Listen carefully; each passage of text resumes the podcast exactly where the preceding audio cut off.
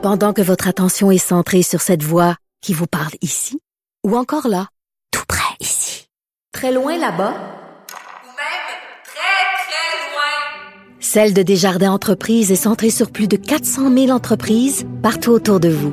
Depuis plus de 120 ans, nos équipes dédiées accompagnent les entrepreneurs d'ici à chaque étape pour qu'ils puissent rester centrés sur ce qui compte, la croissance de leur entreprise.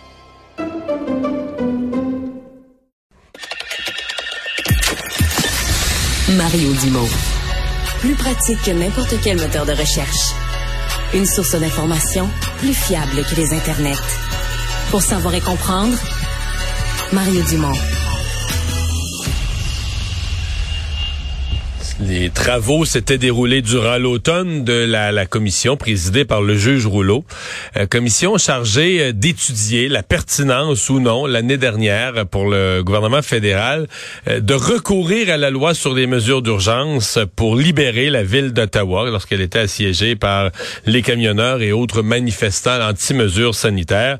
le juge aujourd'hui, le juge Rouleau, a rendu son rapport après avoir tout écouté, analysé, relu l'argumentaire en fonction de ce que dit la loi et dit que le gouvernement, finalement, il n'y a pas de blâme contre le gouvernement Trudeau, dit que le gouvernement était justifié de recourir euh, à la loi sur les mesures d'urgence pour démêler tout ça. Patrick Taillon, professeur de droit à l'Université Laval, est avec nous. Professeur Taillon, bonjour. Bonjour. Euh, rappelez-nous, avant de parler de la décision du juge Rouleau, rappelez-nous un peu l'origine, le parce que c'était une commission qui était obligatoire à tenir. Oui. Oui, c'est d'ailleurs peut-être le, plus grand apport de cette commission, c'est qu'elle soit, euh, il soit obligatoire de la tenir. Et, donc, euh, en réalité, c'est que après, euh, après les, les abus qu'on a connus avec la crise d'octobre 70, lorsqu'il y a eu alternance et que ce sont les conservateurs qui ont pris le pouvoir, ils ont décidé de réformer euh, la loi sur les mesures de guerre, qui est devenue la loi sur les mesures d'urgence. Et là, on a prévu plusieurs mécanismes assez exemplaires pour euh, prévenir, contrôler les risques d'abus. Puis un des, mécanismes qui est dans la loi, c'est ça, cette, cette espèce de commission d'enquête qui a forcé le gouvernement à, à dévoiler une partie de ses sources, de ses notes internes, et surtout qui a permis au public, là, euh, comment dire, s'il y avait eu des abus nombreux et, manifestes de saisie de comptes bancaires ou d'arrestation, mais ça aurait permis à, cette vérité de, d'émerger. Hmm. Les, les, manifestants étaient représentés par avocats, ils ont pu déposer une preuve. Donc, donc ça, ça protège un peu le public et ça montre aussi qu'au prochain gouvernement qui voudront réessayer d'emprunter cette voie, du moins au fédéral, il y a un prix à payer. Il faut après être prêt à, s'expliquer dans une, une commission comme celle-là. Ouais qui, qui pourrait devenir délicate politiquement si tu as fait des exagérations ou des abus de, de pouvoir. Euh, comment, comment on doit interpréter? Parce que essentiellement, le, juge Rouleau, il dit trois choses. Il dit, bon, le gouvernement, c'était une décision appropriée là, dans le bordel qu'on avait à Ottawa, c'était une décision appropriée d'invoquer la loi sur les mesures d'urgence. En même temps, il dit, ben, quelqu'un pourrait... Il dit qu'il comprendrait que quelqu'un arrive à la conclusion inverse. Là, tellement la preuve, c'est pas, c'est pas tout noir. Non, mais c'est pas tout noir ou tout blanc. Puis en même temps, il dit aussi c'est pas comme si la situation initiale euh, avait en elle-même exigé ça, mais c'est plus la cascade des événements d'incompétence de communication, il dit même du fédéralisme qui a pas fonctionné dans ce cas-là, que les gens se sont pas parlé, le fédéral, la province de l'Ontario, etc. Il dit c'est tout ça qui a créé une, crise d'une ampleur où la loi devenait euh, justifiée. Comment on interprète tout ça? Il n'y a, pas de blâme contre M. Trudeau. M. Trudeau s'en sort bien. Oui c'est un, rapport qui est pas très sévère à l'endroit du gouvernement. Euh, il y a deux versants au fond à tout ça. Il y a le versant euh, une fois que le gouvernement a, pris ses pouvoirs d'urgence-là, est-ce qu'il en a abusé? Là, je pense que le, rapport là-dessus, il est assez pondéré. Il fait des suggestions, des choses qui auraient pu être mieux, mais à juste titre, c'est vrai que le gouvernement Trudeau n'a pas euh, dans l'exercice des pouvoirs d'urgence, on n'a pas connu les mêmes abus qu'on a connus, par exemple, avec la crise d'octobre. Par contre, l'autre versant du rapport, c'est la mission de décider, de trancher la question de savoir est-ce que c'était une bonne chose d'utiliser ces pouvoirs-là? Est-ce que c'était nécessaire? Entre autres, est-ce qu'il y avait une crise, à la, une crise qui menaçait la sécurité nationale du Canada? C'était une des questions et des critères. Là. Oui. Et là, c'est un peu normal que le rapport nous déçoive un peu là-dessus parce que, au fond, le rapport, il nous dit, je donne le bénéfice du doute au gouvernement. Euh, on aurait peut-être fait la même chose, c'est-à-dire que, euh, ultimement, la question de savoir s'il y avait un danger, une crise à la sécurité nationale, c'est une question d'appréciation politique.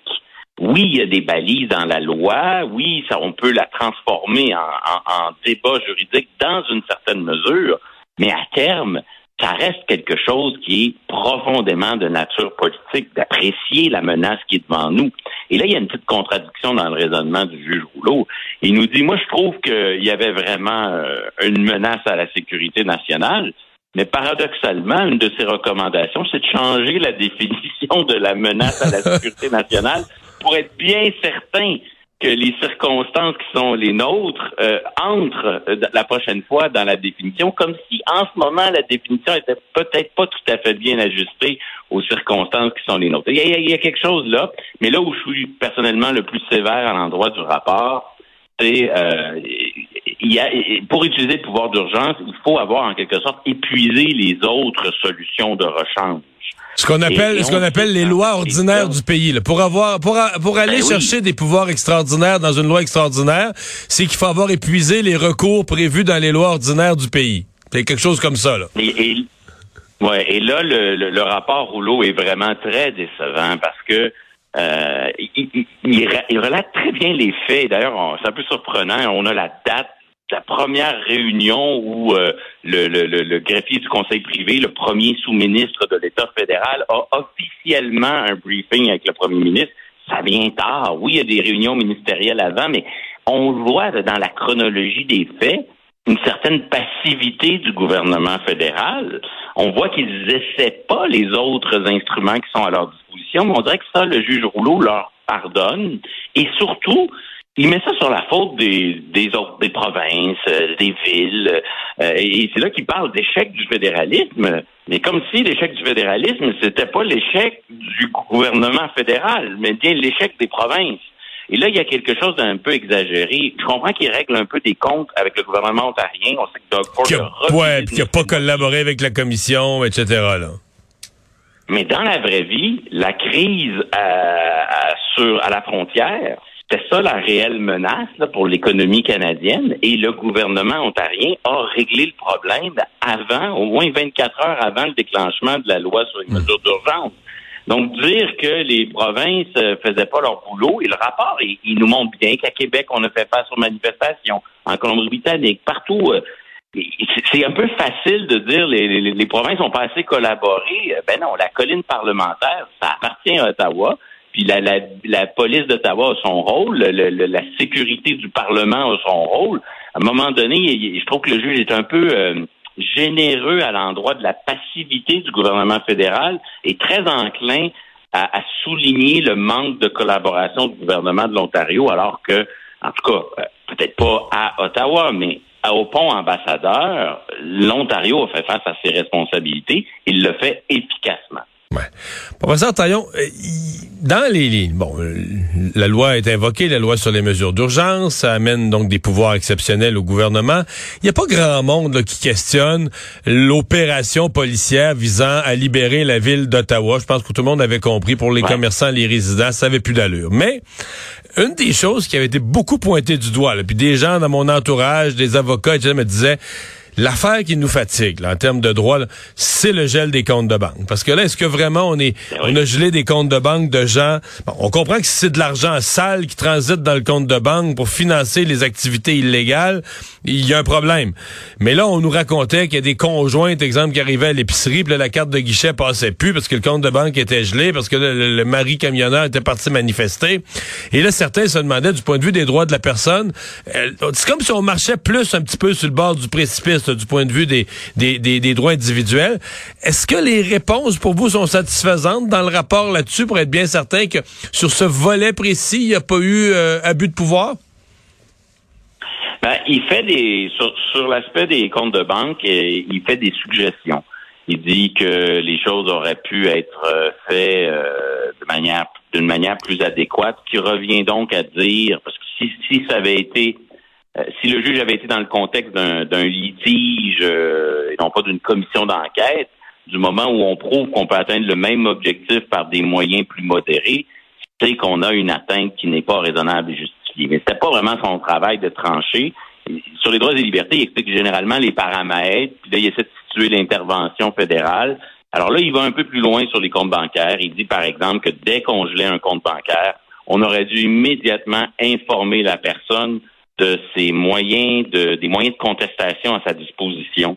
Il dit aussi qu'on aurait dû donner une discrétion à ceux qui appliquaient ces règles-là pour très rapidement et le plus rapidement possible défaire la mesure si on jugeait avec par discrétion, on veut dire une marge d'appréciation politique, donc de laisser aux fonctionnaires en charge d'appliquer ça, là, justement, la marge de manœuvre de dire ouais, ben là, ici, là, j'ai, un peu plus d'informations, puis euh, même si le gel est un peu automatique, je pense qu'il serait ce serait, ce serait plein de bon sens de, de défaire la mesure. Et donc, il dit qu'il aurait dû avoir une espèce de clément, un pouvoir discrétionnaire d'accorder une certaine clémence dans, dans bien des cas, et aussi mieux aviser les gens qui étaient visés par ça à terme, en matière de droits et libertés, euh, congeler les comptes de banque, c'est une atteinte aux droits de propriété, puis extrêmement grave. Mais c'est pas comme ça que fonctionne notre système de protection. Notre système de protection, il, est plus dans une logique de, pondération, de proportionnalité. Donc, si l'État canadien décide que c'est important de geler des comptes, le travail du juge qui va appliquer la charte, c'est de vérifier si euh, c'est euh, une solution proportionnée.